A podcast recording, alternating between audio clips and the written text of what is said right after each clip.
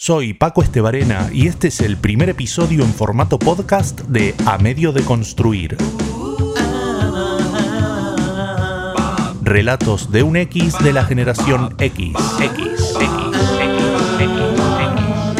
Suscríbete ahora al canal y entérate de las próximas historias.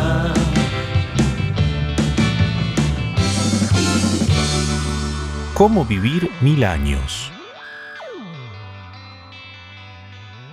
Dentro de 5.000 años, solo algunos conocerán bien a los Beatles.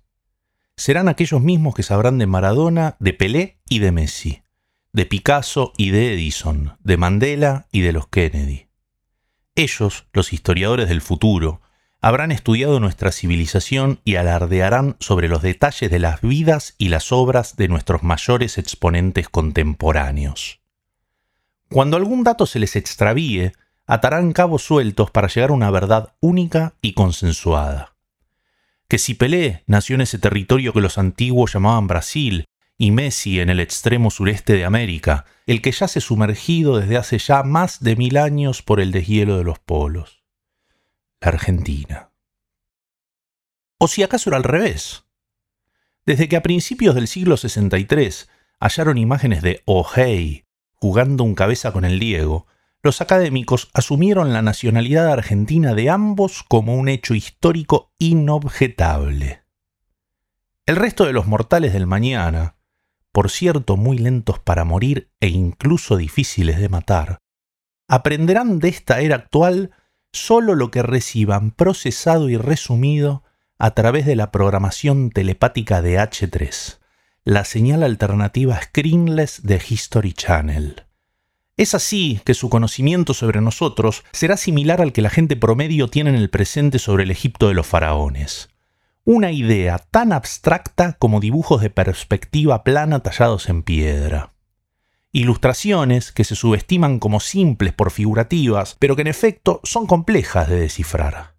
Así como hoy tantos imaginan cogeneracionales a Tutankamón, a Cleopatra y a la momia de Titanes en el ring, nuestra descendencia intergaláctica se hará sus propios matetes. En nuestros jeroglíficos, Messi será el de la cabeza de perro, Picasso el ojo y los Beatles cuatro pajarracos. La inmensa mayoría de nosotros no seremos más que un par de docenas de siluetas idénticas, los que empujamos los bloques de la pirámide. Dentro de un millón de años, una minucia de tiempo en términos geológicos y evolutivos, el olvido nos habrá igualado a todos, a Maradona y a vos, a Mandela y a mí. Casi con seguridad la humanidad haya terminado, o bien evolucionado y emigrado a otros planetas. La Tierra será tan solo un parador donde frenar a mear, una atalaya en medio del espacio. Si durante la parada una mascota alienígena por casualidad desenterrase el santo grial, el turista estelar desestimaría el cacharro y lo arrojaría de nuevo al piso. Cualquier hallazgo arqueológico sería considerado una curiosidad fruto de la construcción colectiva precaria de una raza de inteligencia inferior. Sin un contexto cultural que les dé significado, la Mona Lisa, un balde chino comprado en Easy, el lado B de Abbey Road, la teoría de la relatividad y un collar de fideos enhebrado para el Día de la Madre tendrán el mismo valor, el de una pila de hojas en una colonia de hormigas. Muchos nos comimos el verso del hacer para trascender, algo que en términos universales es irremediablemente imposible. Todas estas historias desaparecerán, como tarde un año después de que yo me haya muerto. Tan pronto como mis herederas se olviden de pagarles el alojamiento web. A los Beatles les irá un poco mejor. Ya hemos visto que incluso son aún objeto de estudio dentro de cinco milenios. Y estoy seguro de que por lo menos triplicarán ese tiempo antes de que su legado se extinga. 15.000 años. Tanto, tan poco. Existe un test que todos los comunes podemos hacer para lidiar mejor con estos temas existenciales. El mirar hacia atrás en la familia y ver cuántas generaciones recordamos.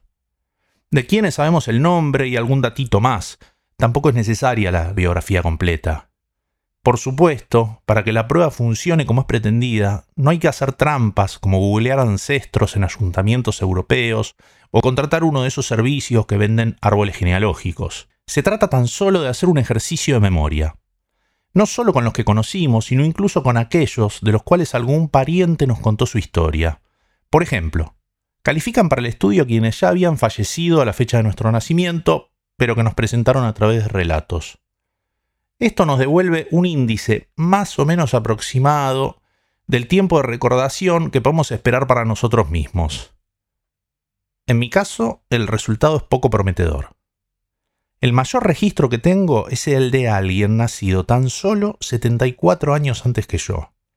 No tengo la menor idea de quién era ni a qué se dedicaba nadie, más allá de mi bisabuelo Francisco, nacido en Alicante en 1900, peluquero, emigrado a Argentina cerca de 1920. Limitada nuestra esperanza de trascendencia al ámbito del recuerdo familiar, es momento del análisis más importante. ¿Cómo queremos ser recordados? ¿Cómo quién queremos ser recordados?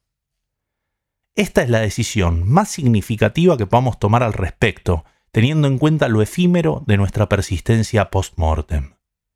Sin entrar en una valoración profunda de defectos y virtudes, de la bondad individual ni de cariños personales, sino al mero fin de lograr que la propia mención póstuma se prolongue por el mayor tiempo posible, llegué a la siguiente conclusión.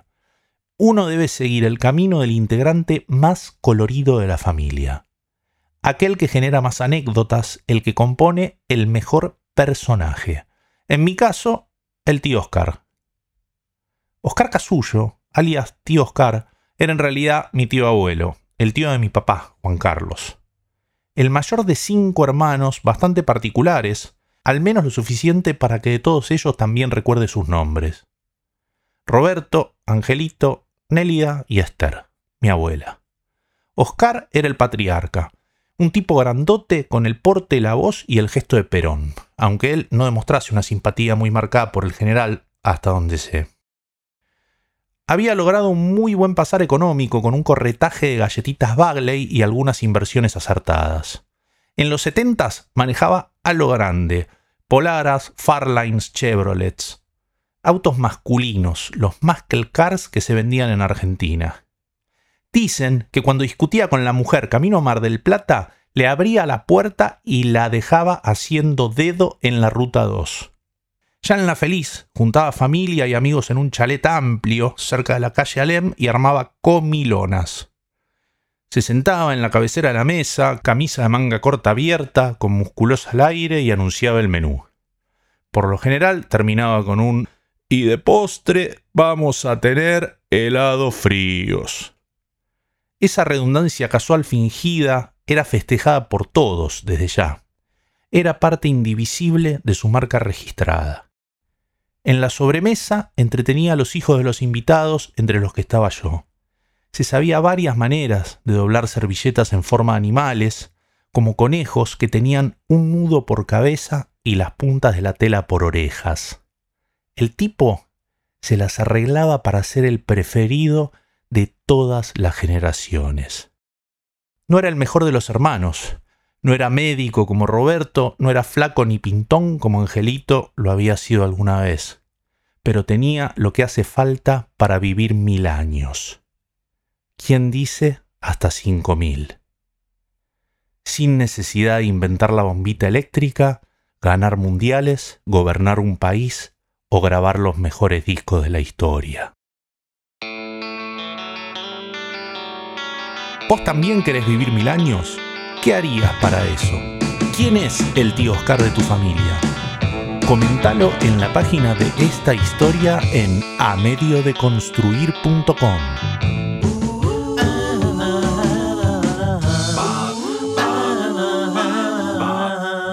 Y si además te gustó, compartíselo a tus amigos. Gracias y hasta el próximo relato.